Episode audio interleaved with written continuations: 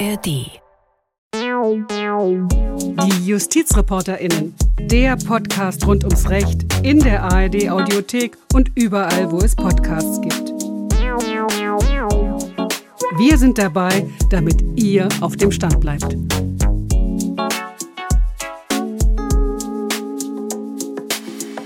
Ich glaube, es wäre falsch, wenn die Staatsanwaltschaft, die Gerichte und die Öffentlichkeit die Haltung des Pilatus einnehmen wollten und die Hände in Unschuld wischen.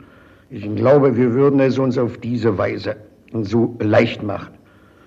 Wir haben in Deutschland also oft den Fehler begangen, nach Sündenböcken zu suchen, statt das zu tun, was Ibsen einmal genannt hat, Gerichtstag halten über sich selbst.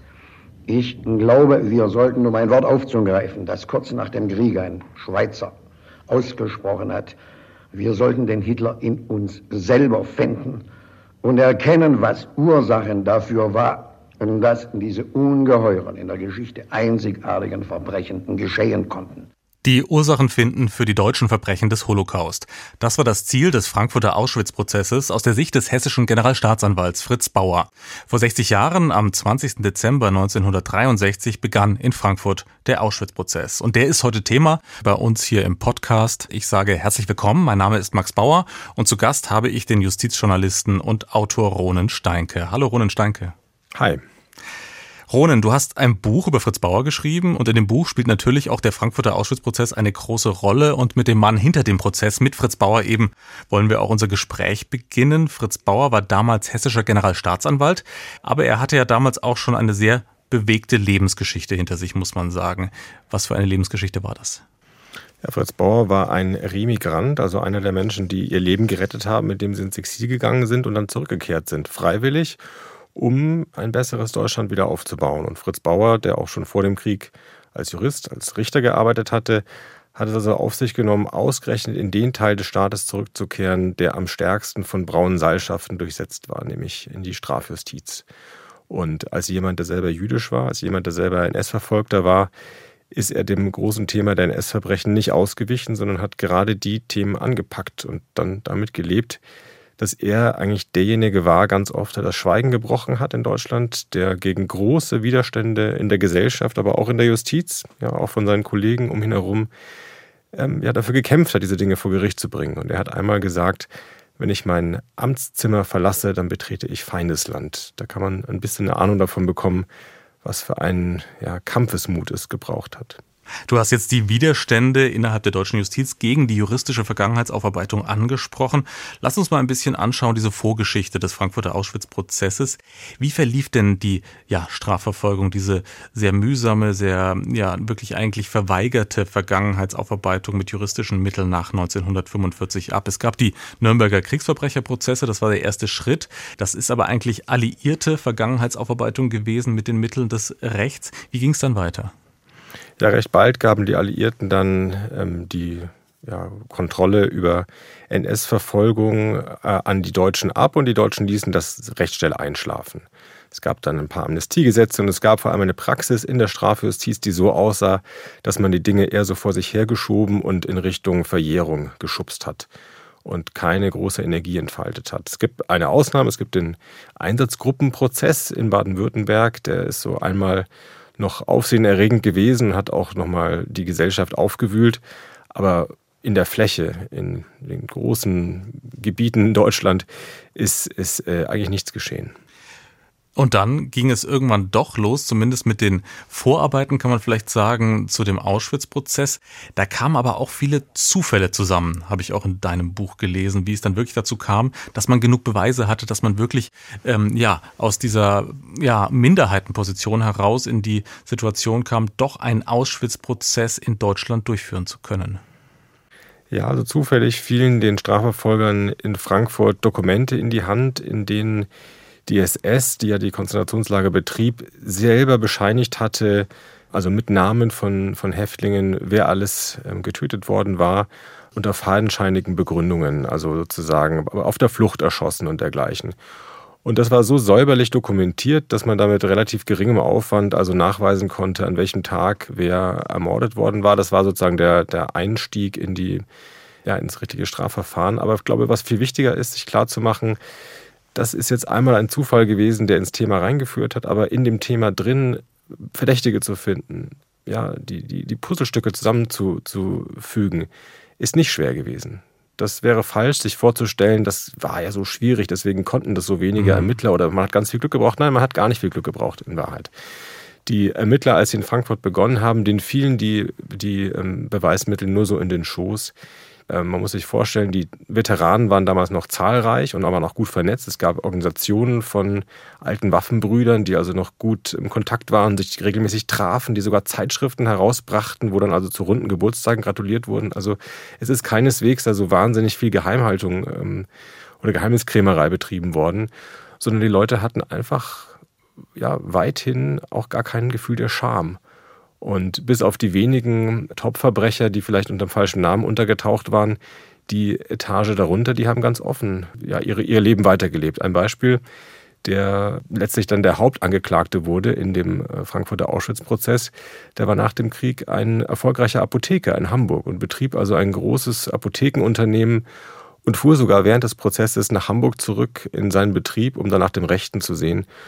Oder ein anderer Angeklagter, Oswald Karduk, der so einer der grausamsten Täter in Auschwitz war, der jetzt auf der Anklagebank saß, der war nach dem Krieg ein Krankenpfleger geworden und äh, wurde von seinen äh, Schützlingen, also liebevoll Papa Karduk genannt, weil er sich so aufopfernd um sie gekümmert hat. Also wir haben eine Gesellschaft vor Augen, in der ganz viele Menschen zurück in ein bürgerliches Leben geschlüpft waren und also nicht groß die Notwendigkeit sahen, ihren Namen zu ändern oder sich irgendwie zu tarnen.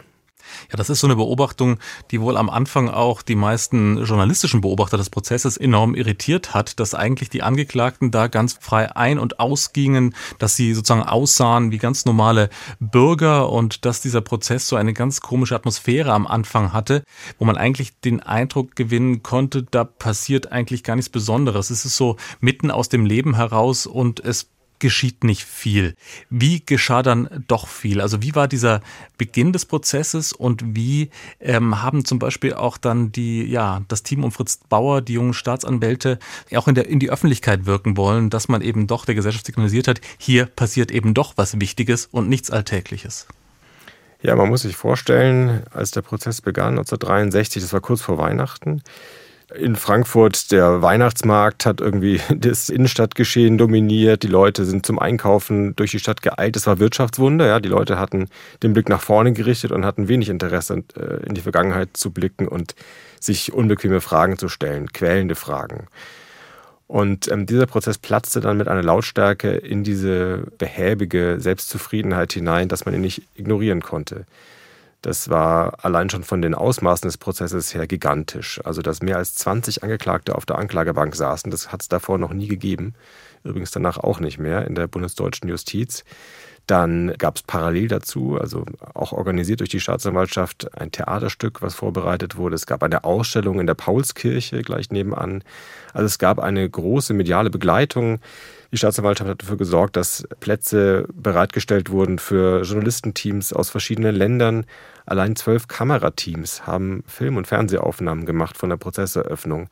Das war also sehr, sehr darauf hin organisiert, das an die Öffentlichkeit zu bringen. Nicht als Kammerstück, was nur so die Juristen untereinander ausmachen sollten, sondern wirklich, was die Öffentlichkeit mit einbeziehen sollte. Fritz Bauer brauchte für diese Arbeit, auch wie du sie gerade beschrieben hast, diese doppelte Arbeit, die juristische und die gesellschaftliche Aufklärungsarbeit, ja ein Team. Ich frage mich, wie hat er dieses Team gefunden? Du hast ja vorhin auch gesagt, Fritz Bauer hat gesagt, wenn ich mein Büro verlasse, dann betrete ich sozusagen feindliches Territorium. Wer hat sozusagen für ihn und mit ihm diesen Prozess auf der Anklägerseite geführt? Ja, er hat ganz bewusst diese Dinge einer Gruppe von sehr jungen Staatsanwälten anvertraut, die also zu Beginn ihrer Karriere waren, Anfang 30. Die hatten gerade mal ein bisschen im Bereich Verkehrsdelikte oder im Bereich Kapitaldelikte Erfahrungen gesammelt und jetzt sollten sie plötzlich diesen Jahrhundertprozess betreiben. Und das war natürlich eine große Last, eine große Verantwortung, die die trugen. Aber das war äh, Fritz Bauer ein sehr großes Anliegen. Zum einen, weil er denen am ehesten vertrauen konnte, weil die nicht selber verstrickt waren. Und zum anderen, weil es auch eine Botschaft war, die er genauso haben wollte. die Öffentlichkeit, die diesen Prozess verfolgte, sollte möglichst nicht das Bild vor Augen haben, hier sitzt auf der Seite der Anklage ein alter Mann mit weißen Haaren, zerfurchtem Gesicht, der selber im Konzentrationslager gelitten hat, nämlich Fritz Bauer. Ja, dieses Bild, was es auch ein bisschen leicht machen würde, zu sagen, na ja, da geht es letztlich um persönliche Rechnungen, die beglichen werden. Da ist irgendwie Rache auch ein Motiv und nicht nur Recht. Nein, das war Fritz Bauer ein großes Anliegen und ich glaube, dass, ähm, das ist sehr nachvollziehbar, dass auch die Öffentlichkeit diese diese juristische Auseinandersetzung so wahrnimmt, dass hier eine junge Generation die Generation der Väter zur Rede stellt. Und deswegen ist es keine Kleinigkeit, dass er also Leute dahingesetzt hat, wie gesagt, ins Rampenlicht der Kameras, die jung waren, die selber noch gerade so auf den letzten Metern in der Wehrmacht waren, also die, denen man nicht nachsagen kann, dass sie da als Betroffene und als Opfer einen besonderen Groll verspüren, sondern die wirklich ja, die, die Fragen stellen, die eine junge Generation der älteren Generation stellen musste. Und das haben diese jungen Staatsanwälte zum großen Glück Fritz Bauers auch wirklich mit Bravour ausgefüllt. Lass uns mal anschauen, wie es dann wirklich im Prozess zuging. Eine große Rolle spielten, glaube ich, auch noch die vielen Zeugen. Zeugen, die den Holocaust überlebt hatten und die teilweise aus ja, vielen Ländern angereist sind.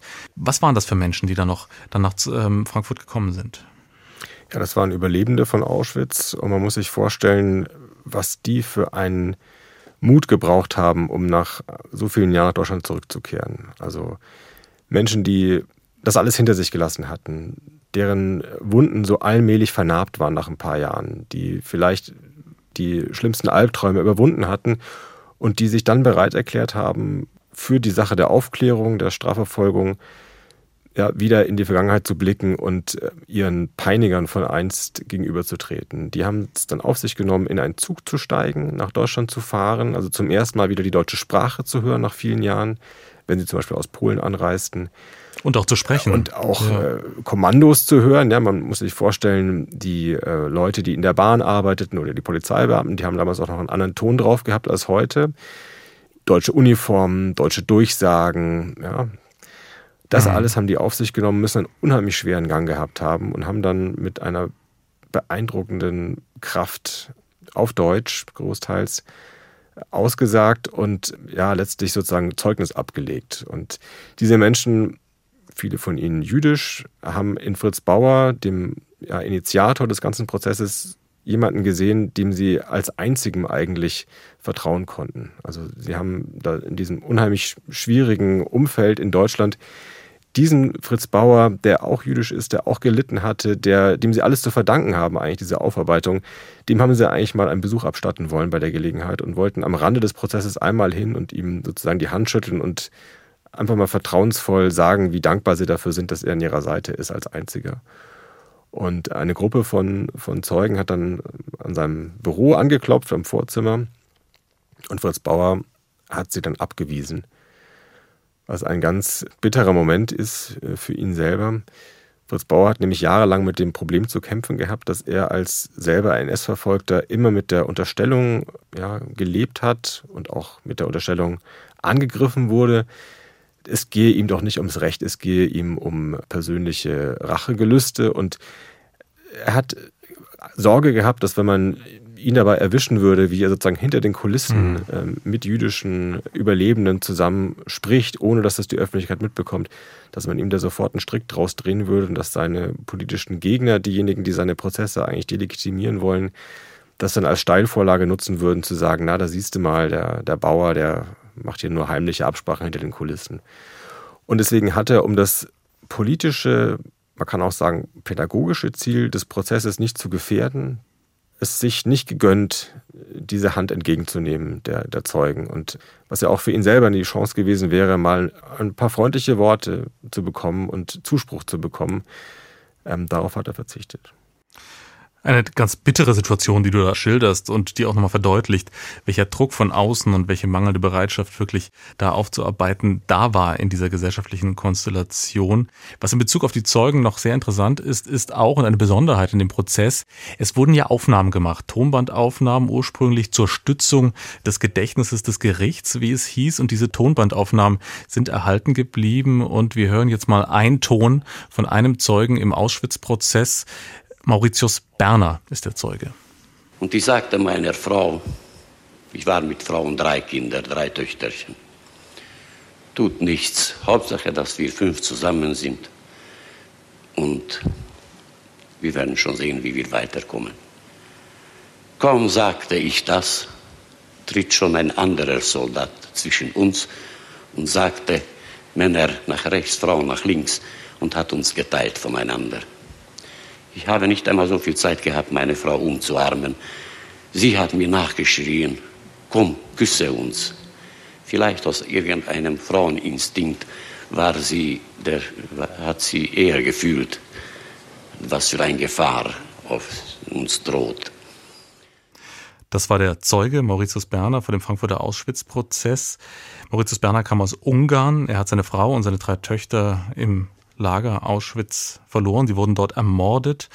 Ronen Steinke, solche Aussagen im Gerichtssaal, wie kamen die dort an? Ja, also man muss sich vorstellen, dieser ähm, Prozess ist einer gewesen, der eine junge Generation äh, ja, angezogen hat. Es kamen 20.000 äh, Studenten, Studentinnen, die diesen Prozess ansehen wollen, viele Schulklassen. Für viele Menschen war das zum ersten Mal die Chance, ungefiltert ja, die Tatsachen so aufgeklärt äh, zu bekommen. In einer Situation, in einem Land, in dem man am Abendessenstisch nicht offen drüber reden konnte, weil die Eltern geschwiegen oder geleugnet oder gelogen haben. Auch in der Schule, in der Universität, ja, die Professoren die auch verstrickt waren und lieber verdrängen oder lieber ähm, beschönigen wollten. Und dieser Prozess hat es zum ersten Mal so mit Akribie und mit, ja, mit, einem, mit einem dokumentarischen Anspruch alles zusammengestellt. Das hat eine große Bedeutung und ich glaube, das ist auch etwas, was uns wichtig sein muss. Das hat auch eine größere Bedeutung und eine größere Kraft als ähm, rein historische Aufarbeitung in einem Museum zum Beispiel, weil nicht nur Zahlen und äh, Fakten zusammengetragen wurden, sondern weil auch immer dazu gesagt wurde, dass das ein Verbrechen war. Und diese Wertung in dieser Klarheit, das ist etwas, was in Deutschland wirklich eine große Wirkung ausgelöst hat auf eine junge Generation. Und diese Wirkung, man kann sie auch sehen an einem weiteren Ton von Mauritius Berner, Zeuge im Frankfurter Auschwitz-Prozess. Dr. Capesius sagte auf Ungarisch, Neschirion, weinen Sie nicht. Die gehen nur baden, in einer Stunde werden sie sich wiedersehen. Da schrie ich noch meiner Frau und meinen Kindern ungarisch nach und bin wieder zu meiner Gruppe zurückgegangen. Nie habe ich sie mehr gesehen. Mauritius Berner beschreibt hier, wie er im Lager in Auschwitz auf einen SS-Apotheker Capesius mit Namen getroffen ist, den er von früher aus Ungarn kannte. Und man sieht diese ganze Brutalität dieser Situation, wie ihm dieser SS-Apotheker hier vormacht, was ja das Schicksal seiner Familie ist und eben das wahre Schicksal verschweigt. Ronen Steinke, du hast angesprochen die Wirkung solcher Aussagen auf die Öffentlichkeit. Wie war denn die Prozessführung im Einzelnen dann auch von der Beweisführung her? Man hatte diese Zeugen, man hatte Dokumente, wir haben vorhin davon gesprochen. Und wie wurde das dann juristisch sozusagen umgesetzt? Kamen auch gerechte Urteile raus bei diesem Prozess in Frankfurt? Ja, das ist sehr interessant. Der ähm, Prozess hat eine juristisch sehr innovative äh, Konzeption verfolgt. Also die Staatsanwaltschaft hat auf die Anklagebank gesetzt, nicht irgendwie die Erstbesten, die sie finden konnte, sondern sie konnte eine ganze Menge mehr Leute finden. Ja, sie haben sich entschieden für 22, später waren es nur noch 20 Angeklagte, die repräsentativ sein sollten für die verschiedenen Säulen des ähm, KZ-Systems. Also es gab einen, der die Kommandantur, also die oberste Hierarchieebene vertreten hat. Das war dann der Adjutant des Lagerkommandanten, also die Nummer zwei in der SS-Hierarchie. Und es ging alle Hierarchiestufen runter im Grunde bis hinunter zu einem Häftlingskapo, also zu jemandem, der sich als Inhaftierter selber hat verstricken lassen in Täterschaft und hat da hineindrängen lassen in Verbrechen.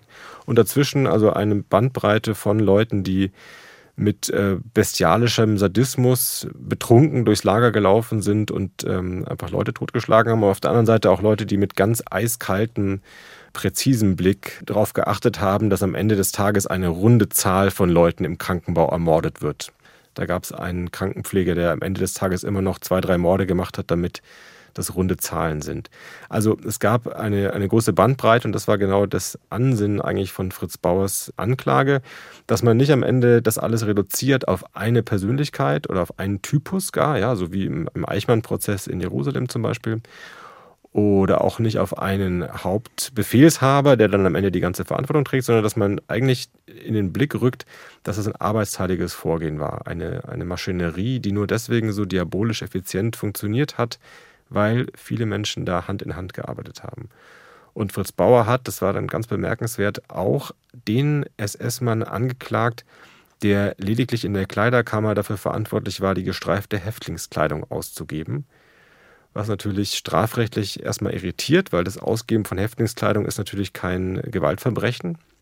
Und trotzdem hat Bauer das angeklagt als ja, Teilnahme an einem gemeinschaftlichen Mord und hat argumentiert, wenn ein Konzentrationslager wie dieses als Tötungsmaschinerie zu betrachten ist, ja, was dem Zweck diente, möglichst viele Menschen schnell zu ermorden, dann gibt es in dieser Maschinerie nicht einzelne SS-Leute, deren Aufgabe es ist, zu morden und andere, deren Aufgabe es ist, das Morden zu bremsen, sondern dann müssen wir eigentlich ehrlich sein und sagen, alle hatten in diesem Apparat arbeitsteilig die Aufgaben verteilt, um gemeinsam möglichst effizient zu morden. Und da gibt es nicht welche, die sozusagen frei von Schuld sind, sondern alle, die wussten, welchem Ziel dieser Apparat dient und die da trotzdem mitgemacht haben, tragen auch Mitschuld. Und das ist eine These, die befreit dann in einer gewissen Weise auch von der Notwendigkeit, einzelne Tatnachweise zu erbringen, also zu beweisen, dass jetzt der Täter X am Tag so und so da und da jemanden getötet hat, sondern es genügt dann eigentlich, wenn man dieser These folgt, zu sagen, jedenfalls war er in dem Zeitraum dieser Wochen oder Monate eingeteilt zu Diensten und hat dort also mitgewirkt und da er ja wusste, wozu diese Dienste am Ende nützlich waren, deswegen trägt er Mitschuld. Das ist eine These, die ist viele Jahre später im Demjanjuk-Prozess am Landgericht München 2011 auch von der ähm, deutschen Justiz und dann sogar vom Bundesgerichtshof später auch anerkannt worden, akzeptiert worden, dass das also logisch so richtig ist und strafrechtlich so auch trägt. Aber damals nicht. Zu Fritz Bauers Lebzeiten, zur Zeit des Frankfurter Auschwitz-Prozesses, hat die Justiz dann nicht mitgemacht und auch der Bundesgerichtshof nicht und hat am Ende darauf bestanden, dass für jeden einzelnen Angeklagten ein individueller Tatnachweis erbracht werden muss. Also dass man sagen muss, Angeklagte A hat also ähm, nachweislich und mit Zeugenaussagen oder mit Dokumenten belegbar ähm, folgende Personen getötet. Das hat sehr, sehr viel schwieriger gemacht.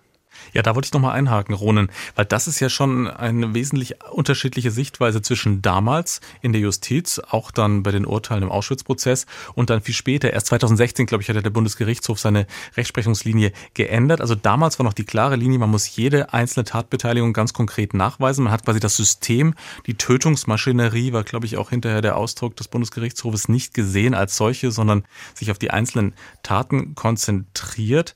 Das heißt, auch in der Konsequenz Konsequenz aber, dass sehr viele tausend SS-Täter, Täter, KZ-Männer in Auschwitz ja nicht verurteilt wurden für ihre Taten.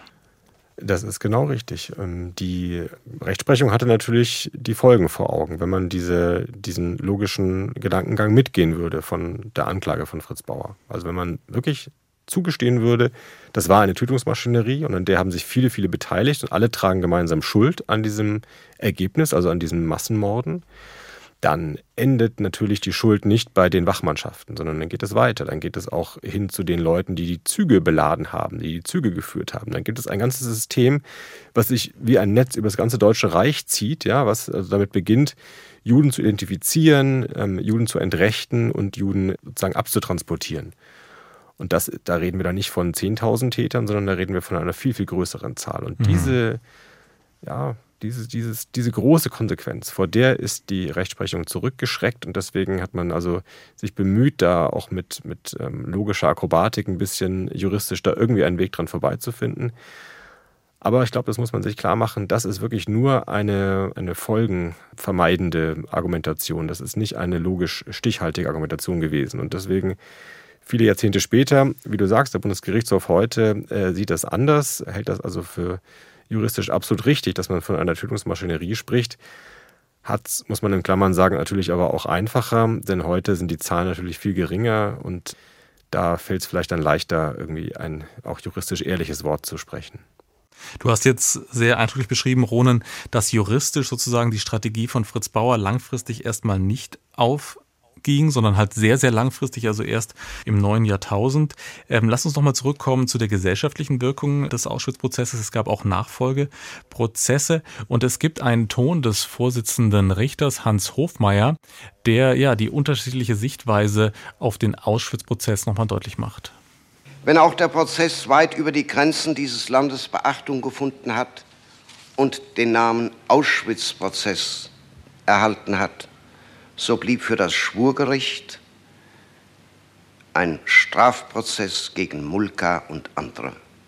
Das heißt, es war für die Entscheidung des Schwurgerichts nur die Schuld der Angeklagten maßgeblich. Das Schwurgericht war nicht berufen, die Vergangenheit zu bewältigen, nicht die Vergangenheit bewältigen mit diesem Auschwitz-Prozess, sagt hier der Vorsitzende des Schwurgerichts Hans Hofmeier, war sozusagen das Ziel des Prozesses damals. Ich frage mich, Ron Steinke, wie ist es dann doch gelungen, dass aus dem Prozess gegen Mulker und andere der Auschwitz-Prozess wurde, so wie wir ihn heute wahrnehmen und wie er vielleicht auch unsere ja, Vergangenheitswahrnehmung ähm, beeinflusst hat? Ja, ich glaube, zunächst muss man dem ähm, Hans Hofmeier, dem damaligen Richter, da schon widersprechen. Also das ist ähm, leider durchaus Teil des Kalküls gewesen, was draußen im Land und was auch in vielen anderen Fällen für Folgen es zeitigen würde, wenn man hier im Gerichtssaal eine strikte Linie fährt. Also ich habe es ja gerade schon gesagt, insofern, das ist äh, ein bisschen eine Selbstreinwaschung, wenn er da so tut, als ob das nur um die Person ähm, auf der Anklagebank gegangen wäre und nicht um die größere deutsche Gesellschaft. Wir könnten auch noch über die Gehilfenrechtsprechung sprechen. Ja? Also das war eine der Lebenslügen eigentlich, die auch im Auschwitz-Prozess juristisch sozusagen geheiligt wurde. Die Lebenslüge, die da lautete, das waren doch nur die da oben, das waren doch nur die Top-Nazis und wir im Volk, in der Breite der Gesellschaft, wir haben doch nur irgendwie Befehle befolgt und wir haben doch nicht großartig mitgemacht. Das ist juristisch dann übersetzt worden in eine Konstruktion, die da lautete, es gab lediglich äh, für die, für die Holocaust-Massenverbrechen äh, drei Haupttäter, nämlich Hitler, Himmler und Heydrich. Und alle darunter in den Konzentrationslagern sind nur als Gehilfen zu bestrafen. Also praktisch nur wegen Beihilfe. Das heißt also mit einer milderen Strafe. Das ist also, glaube ich, recht einleuchtend, dass das eine ziemlich fadenscheinige und sonderbare Konstruktion ist. Und auch die ist vom äh, Schulgericht in Frankfurt getragen worden. Auch die ist benutzt worden, um diese Täter, die da auf der Anklagebank saßen, recht milde davon kommen zu lassen. Und ich glaube, das kann man nicht verstehen ohne den größeren gesellschaftlichen mhm. Zusammenhang zum größeren gesellschaftlichen Zusammenhang. Ich würde gern unser Gespräch abschließen, Ronen Steinke, mit zwei Aspekten noch. Einmal, wie dir dann wirklich in der Breite der Gesellschaft das angekommen ist, was Fritz Bauer eigentlich wollte, nämlich wirklich Aufklärung über den Komplex Auschwitz, über den Komplex des Holocaust, der deutschen Verbrechen, wie das dann in den folgenden Jahrzehnten lief. Und ich finde ganz eindrücklich dazu, um das zu beantworten, ist vielleicht noch ein Ton von Hans Hofmeier, wie er am Ende sozusagen bei der Urteilsverkündung diesen Prozess persönlich ähm, wahrgenommen hat. Man merkt es an seiner Stimme, denn die Stimme des Vorsitzenden Richters, die wird plötzlich ja sehr dünn und bricht an einer Stelle sogar. Damit ist dieser Prozess vor dem Landgericht in Frankfurt beendet. Es wird wohl mancher unter uns sein, der auf lange Zeit nicht mehr in die frohen und gläubigen Augen eines Kindes sehen kann, ohne dass im Geist ihm die hohlen, fragenden und verständnislosen, angsterfüllten Augen der Kinder auftauchen, die dort in Auschwitz ihren letzten Weg gegangen sind. Das ist irgendwie schon ein beeindruckender Ton von diesem Vorsitzenden Richter Hans Hofmeier, finde ich, weil er zeigt, dass er zumindest durch diesen Prozess wirklich ja, berührt wurde. Ja, also ich bin äh, viele Jahre erst nach dem Prozess geboren, aber wenn ich mit Menschen spreche, die damals zum Beispiel Jura studiert haben in dieser Zeit, ja, mein mhm. Doktorvater, der war damals in Frankfurt Jurastudent und der beschrieb mir das gegenüber wie ein Stoß frischer Luft in dieser stoffeligen, in dieser verlogenen Nachkriegszeit gab es endlich mal eine Gelegenheit, zwei Jahre immerhin, ja, dieser Prozess äh, lief zwei Jahre lang und wurde praktisch jeden Tag in der Frankfurter Allgemeinen Zeitung akribisch berichtet. Es gab zwei Jahre lang mal die Gelegenheit, mal offen zu reden. Und das hat, das hat also sehr, sehr ja, katalysierend gewirkt auf eigentlich eine rebellische junge Generation. Also ich glaube, das lehrt uns, dass die juristischen Mittel oft auch uns ermöglichen, in der Gesellschaft mehr in Bewegung zu setzen, als nur im Gerichtssaal selbst und als nur vielleicht auf dem Papier eines Urteils steht. Mit dem Urteil selbst war Fritz Bauer, der Ankläger, äh, nicht zufrieden. Der war enttäuscht darüber, wie milde die Strafen ausfielen. Später gab es auch noch mehr Grund zur Enttäuschung, weil die Strafen natürlich, so milde sie waren, noch nicht einmal die wurden ordentlich abgesessen, sondern ganz oft gab es dann so ganz äh, nachsichtige, vorzeitige Entlassungen. Aber wenn man mal zurückblickt, historisch ist das ein, ein guter Prozess gewesen für die deutsche Geschichte? Ja, unbedingt. Es ist deswegen, weil er etwas aufgemacht hat, weil er die Gesellschaft in ein Gespräch gezwungen hat, was diese Gesellschaft bitter nötig gehabt hat und was danach auch nicht mehr aufgehört hat. Das wäre eigentlich, finde ich, jetzt das gute Fazit in unserem Podcast gewesen, was du gerade gezogen hast, Ron Steinke. Ich würde trotzdem noch ein bisschen in die andere Richtung, vielleicht zumindest emotional gehen und uns nochmal vielleicht auf die Spur von Fritz Bauer führen, weil er, du hast es beschrieben, hat diesen Prozess wirklich initiiert, war der Mann hinter diesem Prozess, aber er hat am Ende doch, wie du auch schon angedeutet hast, ja, sehr ambivalent auf das Ganze geschaut als wir den Prozess konzipiert haben. Wir hörte eigentlich die Vorstellung, dass früher oder später einer von den Angeklagten auftreten würde und sagen würde, was damals geschehen ist, war furchtbar. Es tut mir leid. Ein menschliches Wort. Ich glaube, Deutschland würde aufatmen und die gesamte Welt und die Hinterbliebenen derer, die in Auschwitz gefallen sind und die Luft würde gereinigt werden, wenn endlich einmal ein menschliches Wort fiele. Es ist nicht gefallen und es wird auch nicht befallen. Hier klingt Fritz Bauer dann doch konsterniert, finde ich. Wie hat er den Prozess am Ende erlebt, Rone Steinke? Ja, er hat das sehr, sehr bitter aufgenommen. Die ja, relativ milden Urteile, auch das dreiste Grinsen der Angeklagten, die also in keiner Weise sich entschuldigt haben oder irgendwie Reue gezeigt haben. Aber vielleicht, wenn Fritz Bauer heute noch leben würde, vielleicht könnte man ihm das ja mal zum Trost sagen. Es ist ja nicht nur das hängen geblieben, was die Angeklagten gesagt oder nicht gesagt haben. Es ist auch hängen geblieben, was die Ankläger gesagt haben. Eine junge Generation von jungen Juristen, die hier das Wort geführt haben und die Klarheit reingebracht haben, die Dinge ausgesprochen haben, auf den Punkt gebracht haben. Das hat auch eine Menge bewirkt. Fritz Bauer selbst hat das, hat das nicht so gesehen, leider. 60 Jahre Frankfurter Auschwitz-Prozess. Das war unser Thema heute hier im Podcast. Ich sage ganz, ganz herzlichen Dank an Ronen Steinke für die Analyse und die Einschätzungen. Danke, Ronen. Gerne. Ja, und ganz zum Schluss unseres Podcasts zum Frankfurter Auschwitz-Prozess soll ein Statement von Fritz Bauer nochmal stehen, dem unermüdlichen Aufklärer der deutschen NS-Verbrechen. Es ist ein Tondokument von 1961, also als die Vorbereitungen zum Auschwitz-Prozess noch liefen. Fritz Bauer.